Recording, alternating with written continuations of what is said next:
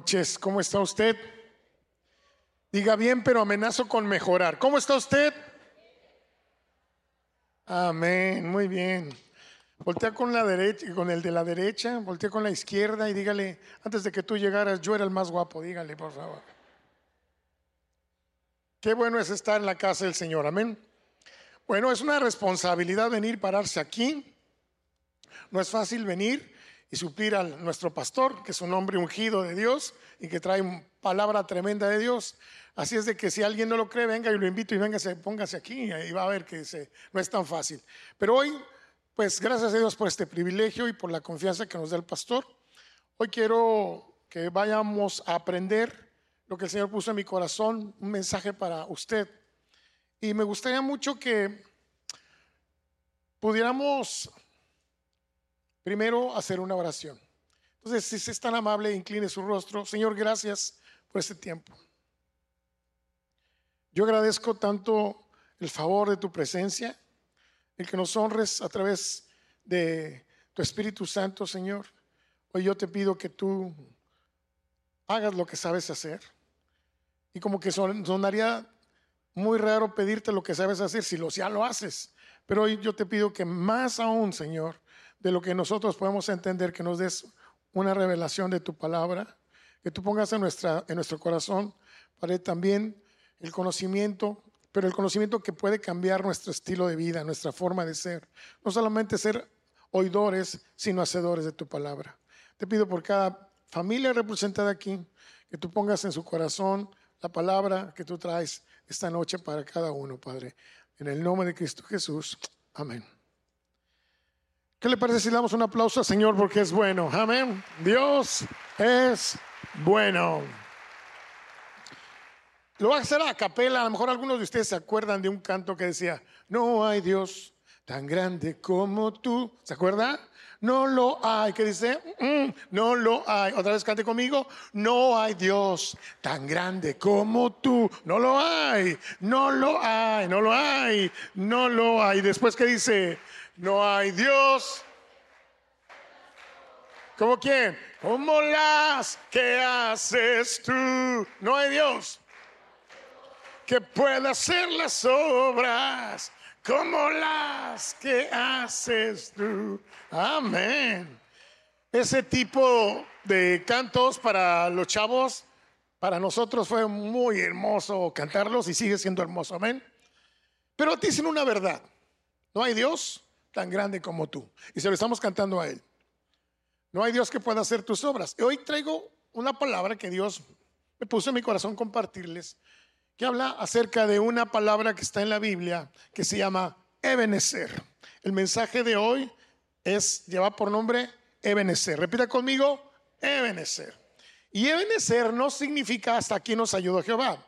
Ebenezer significa Eben, piedra, Eser, ayuda.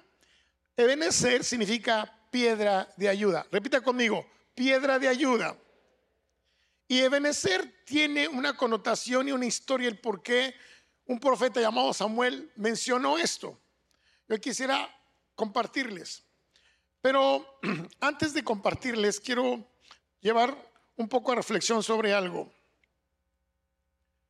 Este es nuestro símbolo patrio, la bandera de México, ¿verdad que sí? Esto es un símbolo de México. Es una hermosa bandera, ha ganado premios, es una de las primeras en el mundo.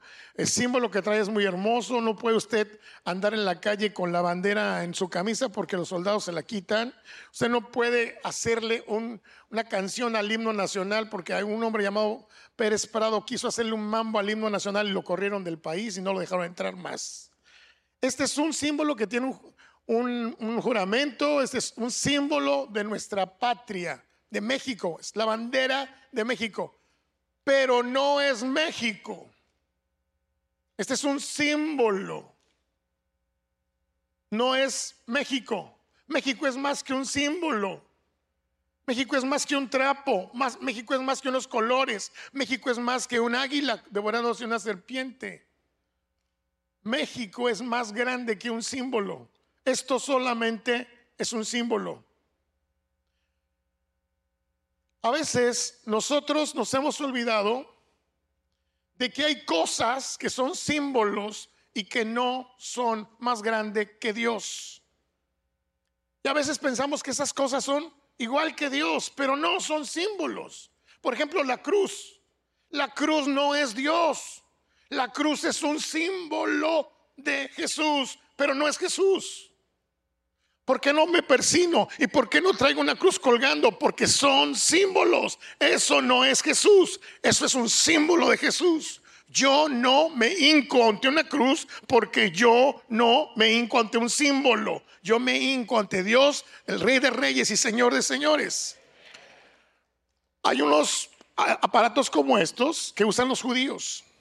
Este me lo regaló una amiga que se fue a Israel y me trajo esto. Esto es como una cajita de metal que adentro le ponen una oración en, hebreo y, que son para que usted en su carro lo pegue y cada vez que usted vaya y se meta, dicen los judíos que lo toque. También ellos tienen esto mismo en los dinteles de su casa. Y cada vez cuando entran, lo tocan o cuando sale, lo tocan. Ellos creen que tocando esto es una manera especial de hacerlo, como mágico. Esto es un símbolo. Trae los diez mandamientos y trae una lep que es del de los eh, alfabeto, griego. No es Dios, es un símbolo de Dios. Y yo no puedo pensar que esto es más importante que Dios. Un día fui con un primo de mi esposa y la familia de mi esposa me invitaron a una casa muy bonita en Acapulco y estábamos ahí platicando de Dios y les compartí de Dios una noche y estaban muy emocionados y todo. Y ese primo de pronto me dice, mañana te voy a invitar a un lugar muy especial, tú tienes que acompañarme. Le dije, con gusto. Y de pronto el día siguiente me lleva a un lugar y, le digo, ¿y dónde vamos a entrar? Ven, acompáñame. Y me mete a un lugar donde es un salón que se juega bingo. Bingo. Y ¿qué vamos a hacer? Me dijo, vamos a entrar y vamos a ganar porque tú eres un hijo de Dios y eres bien santo y tú me vas a hacer ganar. Dije, uy, ya perdimos. Y me metió ahí a jugarle y dije, pues yo nunca he jugado. La, buena, la buena noticia es que yo nunca he jugado y la mala noticia es que vas a perder. Escuche esto, ser un hijo de Dios no es mágico. Dios nunca hizo de la nada, estoy hablando en particular de Jesús, no dijo chimpum, papas, tortillas, papas y aparecieron peces. Llegó un niño y el niño trajo peces y panes. Y entonces Jesús agarró esos peces y panes y los multiplicó. Nunca Dios hizo magia. Chimpum, papas, paz. Dios no es mago. Y a veces nosotros creemos que venir a Dios es un símbolo de magia. Y pensamos que como que Dios es un, genio de la lámpara maravillosa, que cada vez que yo lo llamo va a aparecer y me va a cumplir el deseo que yo quiero. Y ese es un fenómeno que nos pasa a muchos porque creemos que Dios es un, un, un símbolo de la buena suerte. Y como un alumno mío en la prepa, estoy haciendo un examen y le digo, ¿estudiaste? No, pero que sea lo que Dios quiera. Dije, no, espérate, ¿cómo que sea lo que Dios quiera? Si, Dios quiere que tú seas un sabio, no un burro, y si eres un burro es por ti, no lo metas a Dios, que sea lo que Dios quiere. Muchos, así somos nosotros. A veces involucramos a Dios y no nos damos cuenta que a veces estamos en una situación complicada. A veces tenemos símbolos los cristianos. Y hoy me quiero basar en una historia muy interesante. Y en esa historia quiero que usted y yo vayamos aprendiendo lo que sucedió con el pueblo de Israel en un libro llamado Primera de Samuel. Muchos de nosotros, hermanos, cometemos el error de pensar que esto es Dios. Esto es un símbolo, símbolo. Esto no es Dios. Mucha gente cree que si yo abro mi Biblia en el Salmo 91, tiene un poder especial el Salmo 91 en la atmósfera y va a echar afuera los demonios. Mucha gente abre la Biblia como si fuera una situación mágica, como tener ajos o como poner una pata de conejo. La Biblia no es un agüero, un agorero. La Biblia no es un eh, onomástico especial para consultar como si fuera un horóscopo. El libro es un libro como todos, tiene hojas y se rompe. No es mágico. Este es un símbolo de Dios, no es Dios. La palabra de Dios se hace efectiva cuando yo la creo. Pero muchos de nosotros pensamos, es que este libro es mágico y pensamos que dando bibliazos es como vamos a hacer que aprendan los demás o nos dormimos en ella a ver si se me pega algo. No, hermano. La Biblia no es magia, este libro no es mágico, este libro es un libro, biblioteca de libros, pero es importante hasta que yo lo practico en fe. Pero este libro no tiene nada de mágico. El problema es cuando yo le pongo magia y pienso que esto es más grande que Dios. Esto no es Dios, es un símbolo de Dios. Si yo digo que es Dios, limitaría a Dios. Dios es más grande que todo esto. Dios no es venir a la iglesia. Dios es más grande que la iglesia. Dios no es venir y adorar a Dios. Dios es más grande que la adoración. Dios no es venir y predicar porque es más grande que la predicación. Dios no es el ayuno, es más grande que el ayuno. Dios no es la oración, es más grande que la oración. El problema es que yo creo que a veces los símbolos son tan grandes como Dios. Y ese es el problema que sucedió en el pueblo de Israel. Cuando yo era pequeño, me dijeron, Tú repite tres veces, la sangre de Cristo tiene poder, la sangre de Cristo tiene poder, la sangre de Cristo tiene poder, y mágicamente el diablo se va. Dije, wow, como si fuera chimbum papas, tortillas papas. En la Biblia no hay fórmulas mágicas. Y Jesús nunca dijo que la sangre de Cristo tiene poder cuando sacó demonios.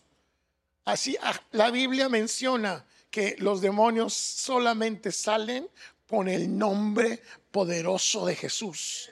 La sangre de Cristo sirve para limpiarme de pecados. Pero ninguna parte de la Biblia dice que la sangre de Cristo sirve para echar afuera demonios. Pero nosotros hemos hecho a veces de estas frases o de estas cosas algo místico. Y a veces pensamos que simplemente al hacerlo ya estoy agradando a Dios. Pero eso fue lo que tal vez pensó el pueblo de Israel. Y quiero que me acompañen, por favor, y vayan conmigo a primer libro de Samuel, si son tan amables, busquen sus Biblias, los que traen Biblias, los que no, pues júntense con un redimido, pero también vayan y vean en la pantalla, por favor. Miren lo que dice, primer libro de Samuel, capítulo 7, versículo 12. Luego, Samuel tomó una piedra grande y la colocó entre las ciudades de Mispa y Gesana y la llamó Eben Ezer, que significa la piedra de ayuda, porque dijo, hasta aquí el Señor nos ha ayudado. Y mire lo que dice la Biblia, y me gustaría mucho en estas oraciones que hacemos y la fe que tenemos en ellas, en Isaías 65, 24. Mire lo que dice Isaías 65, 24. Le responderé antes de que me llamen cuando aún estén hablando de lo que necesiten, me adelantaré y responderé a sus oraciones. Qué poderoso, hermano. Fíjese lo que dice el Señor. Antes de que tú me llames, yo te responderé. Aún estás hablando de lo que necesitas, me adelantaré, me adelantaré y responderé. Es una promesa tremenda de lo que Dios hace específicamente con sus hijos. Dios, a veces no necesitas pedirle lo que ocupas, Dios lo da. ¿Ustedes creen que los incircuncisos, los que no aman a Dios, le piden para que salga el sol? ¿Para que tengan oxígeno? No, Dios hace salir el sol para buenos y malos. Y Dios a ti te ha dado y a mí cosas que no le has pedido. Entonces dice, yo me adelantaré a lo que tú necesitas. ¿Cuántas veces nosotros no le hemos pedido y sin embargo nos da más de lo que le hemos pedido? Pero yo quiero decirle un detalle. Dios es poderoso y nadie puede hacerle manita de puerco. Nadie puede forzar a Dios que haga algo que Él no quiere hacer. No hay fórmulas especiales para hacer que Dios haga o que eh, el poder chantajear a Dios o el, poder, el pensar que Dios va a hacer algo como el pueblo de Israel tal vez en su momento pensó. Y la última parte dice Proverbios 29, 28, 9. Dios detesta la oración del que no le hace caso a la ley o de la ley. Dios detesta la oración del que no hace caso de la ley. Estos tres versículos, Ebenezer, el Señor se adelanta antes de lo que tú le pides, pero el Señor detesta la oración de aquellos que no le hacen caso. ¿Cómo te atreves a pedirle al Señor algo si no le hace caso? Interesante pregunta. Y para eso entonces habría que hacernos una pregunta a inicio y decir, la que sigue por favor, ¿estamos usando a Dios como un amuleto de la buena suerte? La otra pregunta, la que sigue por favor. Dios es un amuleto, no es un amuleto ni una lámpara maravillosa y hablando de las piedras, las piedras que aparentan ser buenas pero no son. Una de las cosas que a veces tenemos que cuestionarnos es que si lo que estamos haciendo y como lo hacemos es correcto. Porque a lo mejor estamos adorando la adoración, no al Dios de la adoración. A lo mejor estamos amando la iglesia y no al Dios de la iglesia. A lo mejor estamos amando otras cosas y no a quien debemos amar. Y es peligroso, ¿sabe? Cuando dejamos de amar a quien tenemos que hablar, amar. Y es precisamente la historia de lo que quisiera que vayan. El primero, primero libro de Samuel nos dice unas historias muy específicas.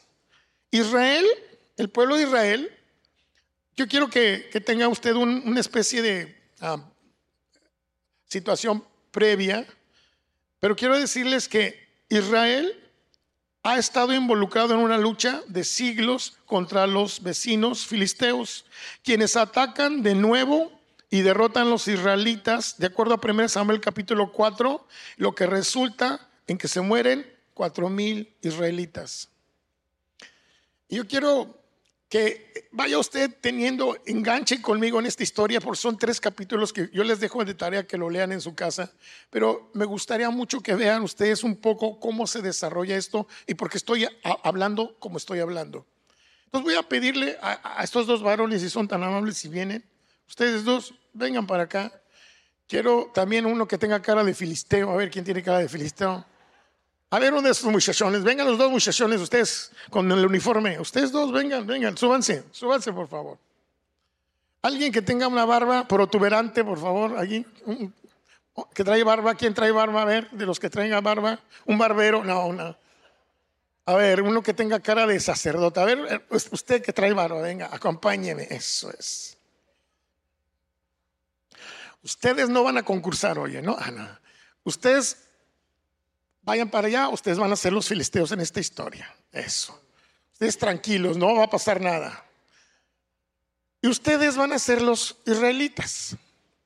Usted va a ser el sacerdote, tiene cara, ya lo vi, muy bien.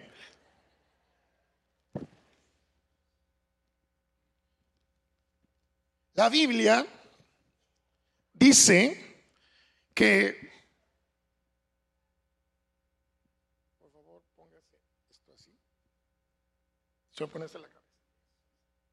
la Biblia dice que Dios le ordena al pueblo de Israel que pueda hacer una arca. La palabra arca, aquí te tocó poquito nada más, brothers. La palabra arca significa caja de madera. La arca es una caja de madera. Como no tenía caja de madera, pues traje esta de galletas.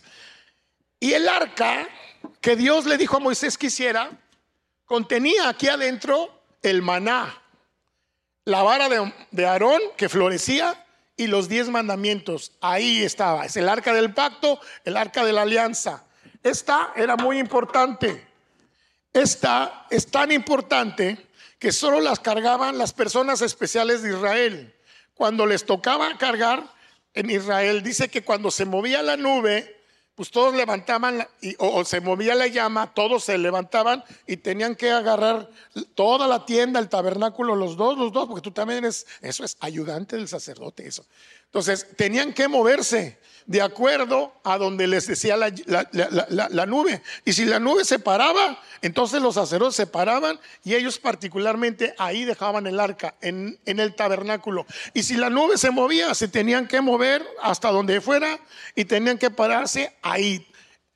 Era algo muy especial que simbolizaba, digan conmigo, simbolizaba la presencia de Dios. Una vez al año, cuando la ponían, una vez al año no había templo. La ponían en el lugar santísimo. Nadie podía entrar al lugar santísimo.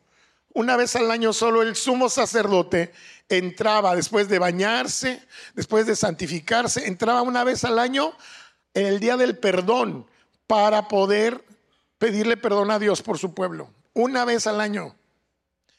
Pero la Biblia dice, gracias, que de pronto la Biblia nos enseña que además el arca sirvió para poder ser baluarte en cuando la tierra prometida iban a entrar, ya Moisés había muerto, Josué les dice, primero nosotros íbamos y luego iba el arca, ahora Dios le cambia la estrategia y le dice, ahora primero va a ir el arca, Dios le dice, ahora primero va a ir el arca y luego vamos nosotros de pueblo. Dice la Biblia en Josué alto que cuando iban pasando los sacerdotes, el agua del río Jordán se abrió, se abrió por la presencia de Dios y ellos pasaron en seco y todo el pueblo también. La Biblia menciona que esta arca junto con el pueblo pasaron y conquistaron a sus enemigos, los filisteos.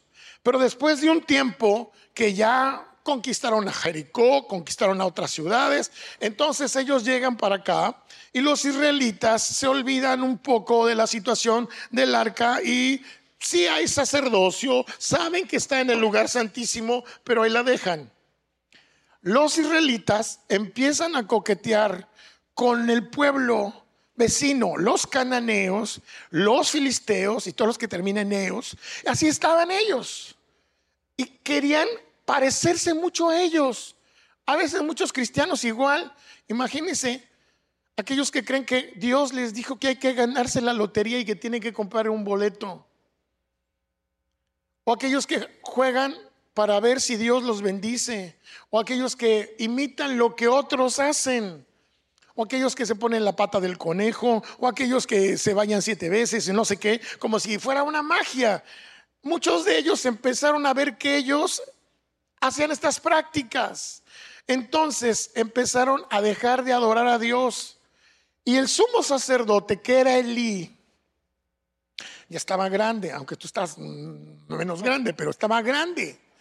Y dice la Biblia que él tenía un discípulo que la Biblia nos enseña que se llamaba Samuel. ¿Se acuerdan de Samuel? Su madre lo dedicó. Él era un niño que le regalaron a la iglesia dedicado. Dice que él estaba dormido una vez y que el Señor lo llama cuatro veces. Samuel, Samuel, y ahí va con Elí, Elí era su mentor, y Samuel va creciendo y va creciendo, y Samuel tiene una influencia importante, es un hombre que Dios levanta diferente a lo que había. Y resulta que un día nos dice la Biblia que los filisteos llegan y derrotan. Vengan, van a la guerra, tú representando a los israelitas, y está de negro, y lo derrotan. Y además ellos no tenían el nombre de Jehová, ellos tenían un Dios llamado Dagón, y de pronto matan a cuatro mil israelitas. A escaro de muerto, bro, así, eso, eso, cuatro mil. Entonces, Bien, ahorita tú no eres Samuel, vas a hacer otro. Los ancianos se juntan y dicen, ¿qué hacemos? ¿Qué hacemos?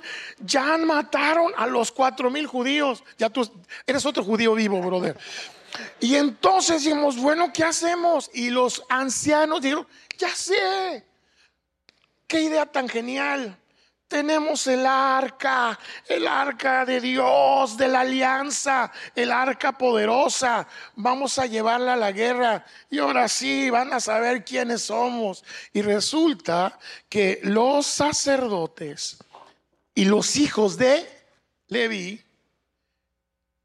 vamos a pensar que tú eres el hijo de Leví ahorita, bro, vente. Y tú eres Leví acá, tú acá. Vente, acá. Los hijos de Leví, ponte la gorra porque eres eso, brother, eres sacerdote. Los sacerdotes dijeron, ahora sí les vamos a ganar con la arca de la alianza a los tremendos filisteos. Y dice la Biblia, cuenta que cuando avanzaban los israelitas y llegaron al campamento donde estaban los soldados esperando pelear y se dieron cuenta que estaba el arca, gritaron, ¡ah! Un grito tan grande y tan bueno como si fueran porras y dijeron, ahora sí, ahora sí vamos a ganar. Y tanto que le metieron miedo a los filisteos y dijeron, uy, uy, uy, están gritando tremendo, algo pasó, ¿no? Que está el arca ya, tremendo. Ahí dice la Biblia que ellos dijeron, no, hay que echarle ganas porque esta arca es poderosa y nos va a ganar si no le echamos ganas. Vamos a pelear como nunca. Ah, eso creían ellos. Y los hijos de los sacerdotes llevaban el arca y los soldados también se avalentaron porque tenían el arca y entonces volvieron a enfrentarse a los filisteos. Y cuando se enfrentan a los filisteos, la Biblia narra que los filisteos, hermano, les dieron cuello a todos. Bueno, casi a todos, unos se salvaron. Pero que los filisteos que creen a los hijos de el profeta, el sumo sacerdote llamado Elí, que son sus hijos, eran los herederos, les dieron cuello y también cara de muerto. Eso, así como eso. Y dice la Biblia que los filisteos capturaron el arca, los dos, los dos, capturaron el arca. Y los hijos de Elí y el pueblo de Israel que creyó que con el arpa iban a ganar y que ya la tenían ganada, todos muertos, menos uno que llegó a, a la tierra de Israel, dijo, nos han robado el arca. Y la gente empezó a ponerse, ¿qué? Nos han robado el arca. ¿Quién? Nuestros enemigos, los filisteos, ¡ah! Y la gente empezó a decir, no puede ser, no puede ser. Y cuando llegan con el sumo sacerdote Elí, dicen que le da la noticia al hombre, ¿sabes qué? Nos robaron el arca y tus hijos, los que siguen después de ti, están muertos. Dice la Biblia que Elí ya era grande y de pronto se fue de espaldas y se golpeó en la nuca y se murió. Y fíjese qué tremendo, dice que la, esposa de uno de esos sacerdotes estaba embarazada y cuando oyó que ya habían robado el arca, tuvo al bebé. Y el bebé fue varón y le dijeron, gózate, es un varón. Ella estaba toda triste y se iba a morir. Dijo, no, ya no quiero nada. Ya se robaron la gloria de Israel. Y le llamó en ese momento Icabod que significa robaron la gloria de Israel. Fue tan triste lo que pasó en el pueblo, pues no que con el arca, no que Dios, no que está con ellos, pero el problema fue que ellos tomaron el arca como si hubiera sido un fetiche, un símbolo, como si hubiera podido no necesitar a Dios sino a su arca. Y lo increíble, ahora sí, Samuel, vente para acá es que cuando pasa todo esto, los israelitas se lamentan porque tenían sus esperanzas que el arca era la presencia de Dios. Esto era un símbolo de Dios, pero no era Dios. Sin embargo, Dios les daba una lección. De pronto, cuando los filisteos llegan, lo primero que hacen es meterlo a su templo. Ellos tenían un templo que se llamaba Dagón, el dios de ellos. Dagón tenía cara de pescado y se lo ponen ahí enfrente a su dios. Aquí pónganlo enfrente. Eso. Y Dagón, así, eso es, y se hacen para atrás. Y dice la Biblia que estando el arca enfrente de Dagón, el dios, dice que al día siguiente, cuando regresaron los filisteos, encontraron a su dios de cabeza hacia abajo. Y ellos lo levantaron, así lo levantaron al dios. Y ya que lo levantaron, dice que dijeron, pues qué raro, fue casualidad, algo pasó y se fueron. Y dice la Biblia que regresaron al día siguiente y Dagón ya no tenía cabeza, ya no tenía brazos, porque no sabían que el Dios de dioses y Señor de señores manifiesta su presencia en donde sea. No hay Dios tan grande como tú. Y los filisteos dijeron, es que, es que tiene algo raro, es que es que tiene algo, alguna situación. Y la levantaron. Y cuando la levantan y ellos quieren, se dan cuenta que empieza a efectuarse algo extraño aquí. Dios tenía un plan, darle una lección a Israel, pero también a los filisteos, hermanos, y teniendo aquí capturada el símbolo más preciado de los hebreos o de los israelitas, dice la Biblia que a ellos les empezó a salir tumores, tumores en el cuerpo y que empezaron a morirse ellos, hermano, simplemente por tener el arca ahí con ellos que no les pertenecía. Y de pronto se juntaron con los ancianos y dijeron, ¿qué hacemos? Nos están saliendo tumores, está pasando esto. Y dijeron, no, pues hay que llevarla a otra ciudad y que se la llevan a otra ciudad, a otro verde, ¿no? A ver, otro verde, venga, venga, venga para acá. Eso y se la llevan a otra ciudad. Y ahí dijeron, toma, toma, ya no la queríamos, te la dejamos. Ese es el, el, premio que tuvimos. Pues a esta ciudad también dice la Biblia que empiezan a morir gente en esta ciudad. Entonces, ya cuando vieron lo tremendo que hacía, se juntaron y dijeron, bueno, ¿quién? ¿De Tim Marín? ¿De Don Pingüeo? ¿Qué, ¿Qué hacemos con esto? Y dijeron, no, no, no, ¿sabes qué? No vamos a poder. Mejor hay que regresársela a los, a los hebreos, hay que regresársela a los israelitas, porque no, no, no nos está haciendo mal. Oye, pero no la vamos a mandar así. Dijeron, le vamos a poner ratones de oro adentro y tumores como los que tenemos, pero de oro pues para que nos redimamos, para que nos perdone ese Dios tan poderoso. Y se las mandamos, no se las llevamos, nada más se las mandamos. Y entonces crearon una carreta y dos vacas y pusieron el arca. Y nada más vigilaron que se fueran hacia el lugar donde estaban. Ahora, pásale el manto a, a Samuel, por favor, hermano. Ese, agarra el manto, el manto del brother. Ahora tú vas a ser Samuel, ¿sí? Ustedes dos vengan para acá. Dice la Biblia que entonces una carreta iba llevando el arca así solita, caminando. Y, ahí los filisteos nomás echándole ojo que llegara. Y dice que llegaron, no, todavía no Eli, llegan a una ciudad de Israel. Y cuando llega a la ciudad, ellos de pronto ven, ahí viene el, el, arca, qué padre, solita, mira, qué importante, mira el arca. Y ellos agarraron y pusieron el arca en una piedra pero cometieron un error. Ya no estaban los filisteos, ellos checaron nada más que llegara. Y una vez que llegó, estos hombres, en vez de hacer lo correcto o decirle al, sacerdote, lo que hicieron fue hacer una profanación y abrieron la caja. Dice la Biblia que abrieron la caja. Y cuando abrieron el arca, dice la Biblia que entonces muchos de ellos murieron. Hicieron lo incorrecto. Pensaron, vieron el oro y dijeron, de aquí somos. Vieron los ratones, para Miguelito, dijeron, ¿no? Entonces, de pronto, dice la Biblia que estando ya ellos muertos, dijeron, ¿qué vamos a hacer? Y alguien les dio una idea, pues ¿por qué no la llevas a un lugar especial? Hay que traerla en un lugar especial. Pues entonces llegaron los sacerdotes, le agarraron el arca, ah, agárrala, bro, pero tiene que taparla porque eso sí, cuidado. Y dice la Biblia que entonces la llevaron a un lugar muy particular. Venga para acá. Y ahí la dejaron.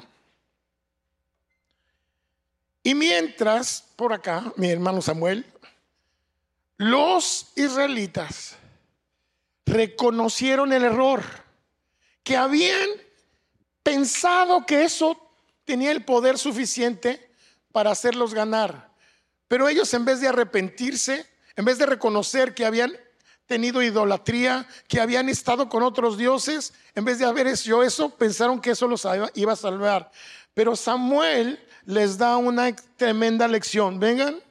Y cuando están frente a Samuel, Samuel el profeta, los regaña, regáñalos, brother, regáñalos, sí, brother, regáñalos les dice, ustedes, ¿sabe por qué está pasando? Porque ustedes son los idólatras, porque están copiando lo que otros hacen, porque ustedes no obedecen a Dios. Si ustedes obedecen a Dios, por favor pídanle perdón, discúlpense, o sea, perdonen, que Dios los perdone, perdón, que Dios los perdone y arrepiéntanse de su corazón y adoren a Dios.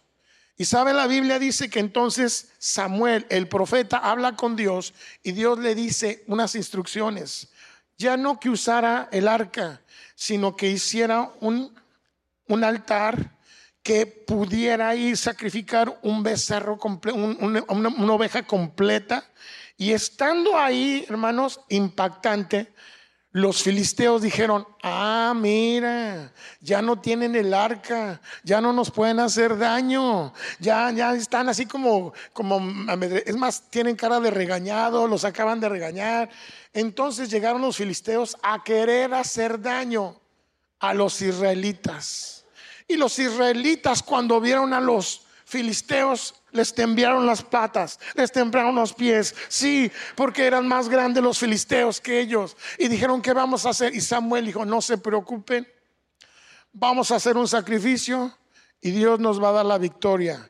Adoraron a Dios, se arrepintieron de sus pecados en ese momento y ahí es donde hubo un milagro sobrenatural. Cuando las cosas están así, no hay magia, hay una voluntad de Dios particular. Y la voluntad de Dios dice que entonces vino con los filisteos que que traían playeras verdes muy, muy buenas y todo, y que querían atacar al pueblo de, Dios. Dice que en eso empezó a, hacer un estruendo tremendo, un tronido tremendo, y que los filisteos ahora les empezó a ellos a temblar las patitas con ese estruendo que Dios preparó mientras el pueblo adoraba y Samuel estaba allá. Entonces dice la Biblia que ellos se confundieron y sin necesidad del arca, no hubo por qué traerla. Entonces se dieron cuenta y empezaron volteando para allá a quererse ir y ahí es donde los israelitas los alcanzan, no se me vayan tan rápido, no se me vayan tan rápido, los alcanzan y los exterminan. Se da cuenta, ya no fue con la simbólica arca, con las cosas mágicas que ellos creían, sino fue con la presencia de Dios en la tierra, no es con espada, sino con su Santo Espíritu. Cuando el pueblo entendió, se arrepintió, prometió ya no ser idólatra, rompió sus ídolos, eh, Dios empezó a responder. Y cuando Dios responde, Dios siempre da la victoria. Fíjese una cosa importante, los israelitas habían perdido y en ese momento ganaron. Y ahí es cuando Samuel viene, agarra una piedra más grandota, brother, más grandota eso. Y le dice, esta piedra es Ebenezer. Eso significa, esta es mi piedra de ayuda. ¿Por qué? Porque tuvimos que pasar todo esto, pero hasta aquí, hasta aquí nos ha ayudado Dios. Hasta este momento hemos ganado, hasta este momento Él ha estado con nosotros. No es que Samuel no, no había pensado que tal vez Dios se había ido. Dios, Samuel sabía que siempre Dios estaba. Él por eso dijo, Él es mi piedra, mi piedra de auxilio, de apoyo. No es un símbolo, hermano. No es algo mágico. No es algo que pueda yo. Lo más importante es Dios. Y cuando yo veo lo más importante, empiezo a tener resultados. Ellos se equivocaron pensando que lo más importante era el arca. Nadie le hace manita de puerco a Dios. Pensaron que el arca era más importante que Dios. Muchas veces pensamos que la iglesia es más importante que Dios, que la adoración es más importante que Dios, que la ofrenda es más importante que Dios. No hay nada más importante que Dios. Dios es lo más grande que podemos ser, lo mejor y lo único que podemos hacer. Denle un aplauso a mis actores voluntarios. Muchas gracias, bro. Gracias, bro.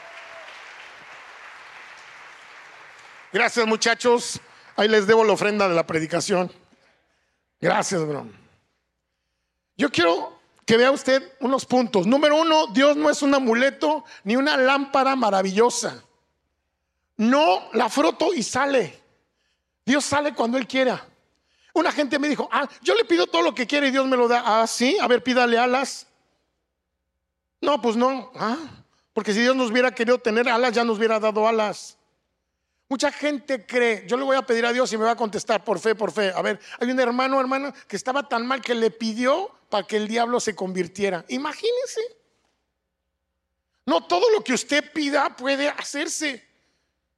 Y sabe, es mejor orar que venga tu reino y se haga tu voluntad, porque yo no sé pedir, pero tú sí sabes qué necesito. Y antes de que yo diga qué necesito, tú ya estás rápidamente viniendo a responderme. Ese texto es muy importante, hermano. A veces le pedimos a Dios, ayúdame. ¿Tú crees que Dios no te ayuda? Dios, que, que salga el sol. No, y no le pidas que salga el sol. ¿Tú crees que no va a salir el sol? Todas las veces sale el sol. Se lo pidas tú o no se lo pidas tú. Se lo pida cualquiera. Ahora, los narcos no, no oran. ¿Pero por qué tienen dinero? Porque Dios es misericordioso. Y no porque están haciendo cosas buenas. Pero la Biblia dice que Dios hace salir el sol para buenos y para malos. ¿Sabe por qué? Porque Dios es bueno todo el tiempo, hermano. Dios es bueno todo el tiempo. Cuando lloro al Señor clamándole a Dios solamente por lo que yo necesito, ay Señor, dame, ay Señor, ponme, ay Señor, que yo tenga, pues qué egoístas somos, hermano. La verdad es que a veces la oración se vuelve egoísta, solo yo, solo yo, solo yo, solo yo. ¿Y cuándo has pedido para tu hermano? Y lo peor de todo, Señor, manda a alguien que vaya a ver a mi mamá, visita tú a tu mamá. No le pidas a Dios que algo haga algo que a ti te toca. Todo lo que yo pidiera en el nombre de Jesús será hecho. Señor, llévate a mi suegra. Eso tampoco lo puedes hacer. No todo lo que pidas es más fácil y más certero decir que venga tu reino y se haga tu voluntad. Hermano, ¿sabe por qué Dios nos da todo, todo lo que, por qué no nos da todo lo que queremos? Porque Dios sabe que nos chiflaríamos. Si nos da todo lo que queremos, nos chiflamos. Deja que Dios pueda extenderse su amor y te va a dar más de lo que tú le pidas. Porque cuando Dios te quita algo bueno, no te da algo mejor, sino te da algo mucho mejor. Y cuando tú entiendes eso, dice la Biblia que yo puedo estar con el Señor clamando, pero antes que yo abra mi boca, Él ya sabe que voy a pedir. Y Él se apura y viene para responderme. A veces es sí, a veces es no, y a veces es espera. Pero en esa oración yo tengo que saber que no es la lámpara maravillosa, ah, frótala y ya sale, Señor. Y nos enojamos porque Dios no hace a veces ciertas cosas. Bueno, hoy entendemos, no con símbolos. Necesitamos entender por qué tenemos que ver a Dios más grande que cualquier símbolo. Y la primera cosa, Dios no es un genio de la lámpara. Él está siempre contigo pero a veces, hermano, creemos que nos enojamos porque Dios no atiende como nosotros creemos. Nunca vamos a ser más sabios que la voluntad de Dios. Número dos, la que sigue, por favor. Y acabó traspasada la gloria de Israel. Fue traspasada la gloria de Israel, pero nadie traspasa la gloria de Dios. Contra Dios nadie puede vencer. Los filisteos no derrotaron a Dios, los filisteos derrotaron a los israelitas presumidos. Por eso Dios les dio una lección. A veces Dios nos da lección a nosotros, hermano. Es la verdad. Dios permite ciertas cosas. Tú le quieres pedir a Dios que te perdonen la deuda de, de Coppel. Y Dios sabe que si te la perdona, ahí vas y luego, luego te encharcas. Y otra vez, Señor, ahí te encargo otra vez. Como me hiciste ayer, pues hazme hoy. Dios conoce nuestras vidas.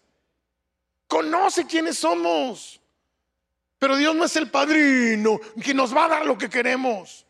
Dios es un Dios de amor, siempre es bueno, aunque no me dé, aunque no, no, pero a veces nosotros pensamos que la oración es pedir, pedir, pedir. La oración es una conexión con Dios siempre. La oración no solo es pedir, la oración también es adorar. Cuando yo adoro a Dios, me conecto a Dios. Cuando yo adoro, me arrepiento y tengo fe, pasan milagros. Sin fe es imposible agradar a Dios, pero yo tengo que saber que la oración no es pedir, pedir, pedir, pedir. La oración también es agradecer, agradecer, agradecer. ¿Sabe? Yadá, levantar las manos es gracias por lo que me diste, por lo que me estás dando, pero también por lo que me vas a dar, Señor. Y es fe. Si Dios no te diera nada, ¿lo dejaras de amar? Dijo un poeta, si no hubiera infierno, yo te temiera. Y si no hubiera cielo, aún así te amara. Nosotros, y usted no tiene que amar a Dios por lo que Él le da. Usted tiene que amar a Dios por lo que Él ya hizo por usted. Y eso es muy importante. Número tres, nada es más grande y poderoso que un Dios vivo. Nada es más grande y poderoso que un Dios vivo. Nadie va a superar a Dios, ni los estos dagones, ni un montón de ídolos que piensan que nada es más importante que Dios. No es que me hicieron un amarre, no hermano, es que traigo una brujería. Nada es más importante que Dios. No hay nada que le pueda ganar a Dios, porque no hay Dios tan grande como tú. No lo hay, no lo hay. A veces podemos pensar que Dios está al mismo nivel que el chanclas. No, hermano.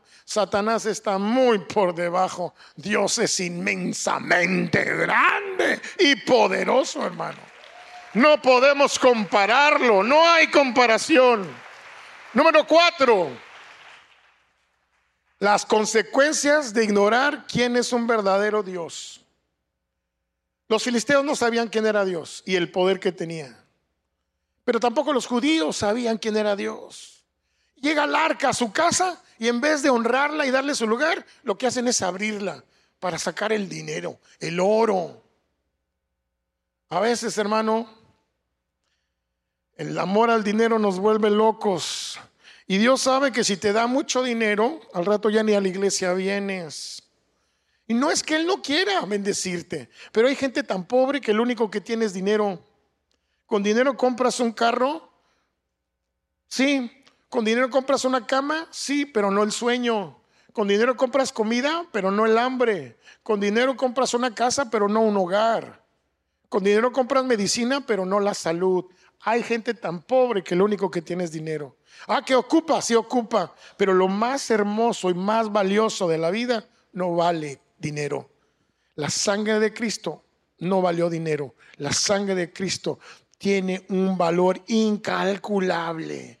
Tu vida para Dios tiene un valor incalculable. Tú eres más grande que cualquier caja de tesoro. Dios te vio y te hizo perfecto. Tú vales más que el oro. Vales más que la plata. ¿Cuánto valoras tu salud? ¿Cuánto dinero valoras tu ojo?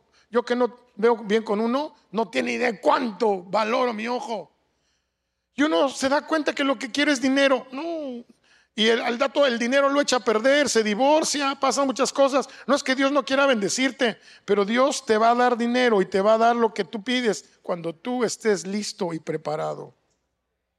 Él sabe más que tú. Confía en que Él puede darte lo que quieras, pero siempre y cuando esté acorde a su voluntad. Si es su voluntad, por eso nosotros tenemos que venir y orar. Dios, que venga tu reino y se haga tu voluntad. Nosotros no sabemos cómo orar, por eso no recibimos, pero la Biblia nos dice que necesitamos aprender a orar. Y es algo muy hermoso. La que sigue, la cinco. Los errores que seguimos cometiendo. Seguimos creyendo más que la medicina es más poderosa que Dios. Yo creo en la medicina, pero no es más poderosa que Dios. Creemos que venir a la iglesia es más poderoso que amar a Dios y obedecerlo. No es más poderoso que amar y obedecerlo. Creemos que servir es más poderoso que honrar a Dios. No es más poderoso. Hay prioridad. Necesitamos amar verdaderamente a Dios con todo nuestro corazón, con todas nuestras fuerzas y con toda nuestra mente. Pero a veces los símbolos que parecen mucho a Dios nos quitan nuestra atención. Lo más importante es Dios. Dios no se compara con ningún símbolo. Dios es único, especial y eterno. Y a quien tenemos que adorar y amar y siempre confiar es en Dios, no en los símbolos. Por eso el arca hasta desapareció, hermano. ¿Dónde está el arca? Ni está. ¿Y sabe por qué? Porque Dios nos da una enseñanza. No necesitas el arca para que mi presencia te acompañe. No necesitas el arca para que sepas que yo estoy contigo. Esa es la bendición. No necesitas una cruz colgada para amar a Jesús. Número 6, número seis, Ebenecer, la piedra de ayuda que aparece cuando más la necesitas. Esa piedra de ayuda que es nuestro Dios, Él te sustenta, Él te ayuda, Él está contigo. Cuando más la gente piensa que vas a perder, ahí es cuando el Señor es nuestra piedra de ayuda y podemos decir agradecidos, porque era una oración de gratitud. Hasta aquí, Así como bebés, así como lo que he pasado y lo que tengo, hasta aquí, Dios me ayudó. Dios me ayudó pese a todas las circunstancias, pese a todas las cosas. ¿Sabes por qué? Porque esta es mi piedra de ayuda. Esta es la piedra inconmovible, la piedra especial. Ebenezer, la que sigue, nuestra piedra de ayuda. Jesús es la piedra angular, perfecta, nuestra piedra de ayuda. Punto siete es, la piedra que rechazaron los constructores se vino a forjar como la piedra perfecta. Esa piedra, esa piedra de ayuda ahora es Jesús. Esa piedra que nos acompaña, esa piedra que nos consuela, que nos conforta, que está con nosotros, esa piedra que siempre está con nosotros, esa piedra perfecta, esa piedra angular, es Jesucristo nuestro Salvador. Hermano, me gusta el Salmo 40 cuando dice, aunque afligido yo y necesitado, Dios piensa en mí, pero dice el versículo 1, pacientemente esperé y tú me sacaste del lodo cenagoso y pusiste mis pies sobre la roca que es más alta. Dios hablando de Jesús, te vio ahí endeudado, emproblemado, con, con eh, divorcio, casi esto, casi acá. ¿Y sabes qué? Dios ya había pensado en ti. Dios vio tu vida y te amó. Y te sacó de lo vil y menospreciado y te puso en la roca que es más alta, más firme. Te dio una fe, te dio una esperanza, te dio una seguridad. Ya tú no eres basura, ya tú no eres lodo, ya no eres una persona deprimida, una persona con vicios, una persona cansada, una persona que los demás aborrecen. Yo te saco de eso y te pongo junto a mí sobre la roca que es más firme. Denle un aplauso al Señor porque así es nuestro Dios.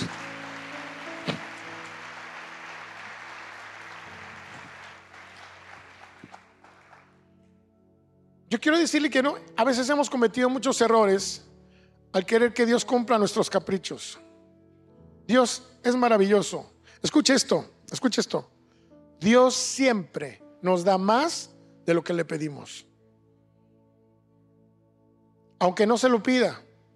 Para mí es una ofensa decirle a Dios, Dios, sé bueno conmigo, porque Dios siempre es bueno. Es una ofensa decirle, Dios, ahí te encargo, ahí te encargo que me cuides, porque Dios prometió cuidarme. Ay Señor, a, ver si me, das mañana para, para el chivo.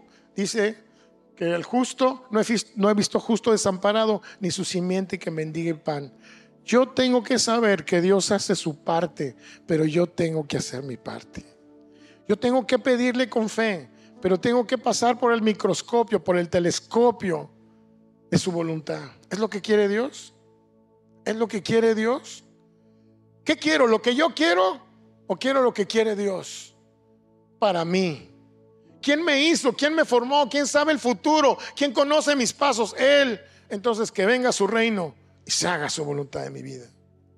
Es muy difícil pensar en que, pues, oiga, si yo vengo es para algo, estoy interesado, que me haga el milagrito, y, nos enojamos porque estamos a un lado aquí con el niño Fidencio, luego con la Lupita y luego venimos a la iglesia a ver cuál le atinamos, uno de esos tiene que ser y si no me voy a Catemaco a, una, a ver cuál, un huevo, un huevo, un baño de huevo, a ver cuál le toma. Hermano, Dios es celoso. Dios, con Dios tienes que entrarle con todo, porque Él es muy especial. Él no anda compartiendo su gloria con nadie. Dios es único e irrepetible y Dios es bueno. Pero también yo tengo que entender que Dios es celoso. La gente de Israel adoró a los dioses extraños hasta que se arrepintió y reconoció que no había un Dios. Entonces hubo un ebenecer. A lo mejor en nuestra vida ya necesitamos que haya un ebenecer. Y hoy quiero que por favor ahí donde estás tú, cierres tus ojos.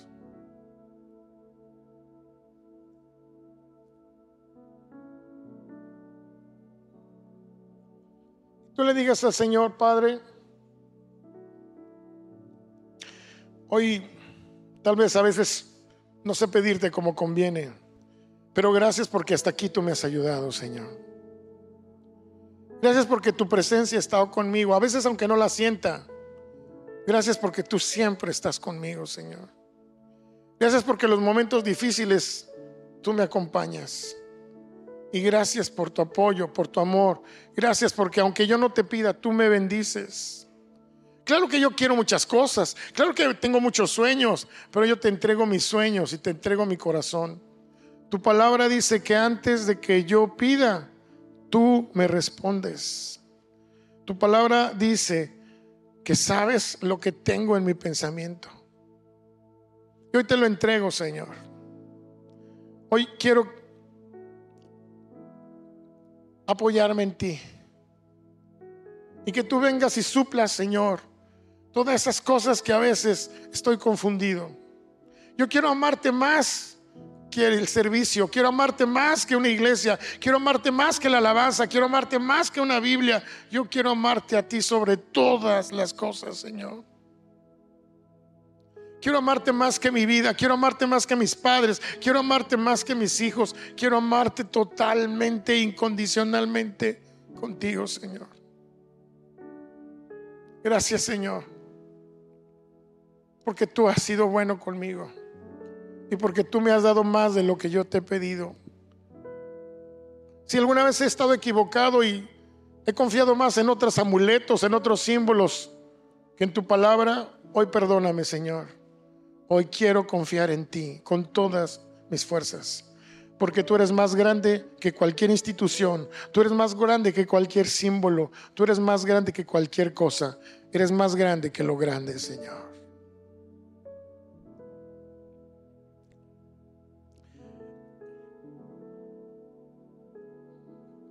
Hermano, quiero decirle algo antes de que terminemos. Mire, yo tengo diabetes desde los 29 años. Soy diabético. Yo lo que creo es que la diabetes no me la dio Dios. La diabetes yo me la desaté por no cuidarme bien. Y me enojé con Dios cuando era diabético, cuando fui diabético. Y me enojé, pensé que Dios había tenido la culpa. Pero hoy entiendo que yo soy el responsable de cuidarme. Yo tomo mi medicina, yo hago cosas. Y si Dios me quita la diabetes, que lo podía hacer con un poder tan grande que tiene, yo lo amaré. Y si no me la quita, yo lo amaré. Si Dios te da lo que tú le pides, ámalo. Pero si no te da lo que le pides, ámalo.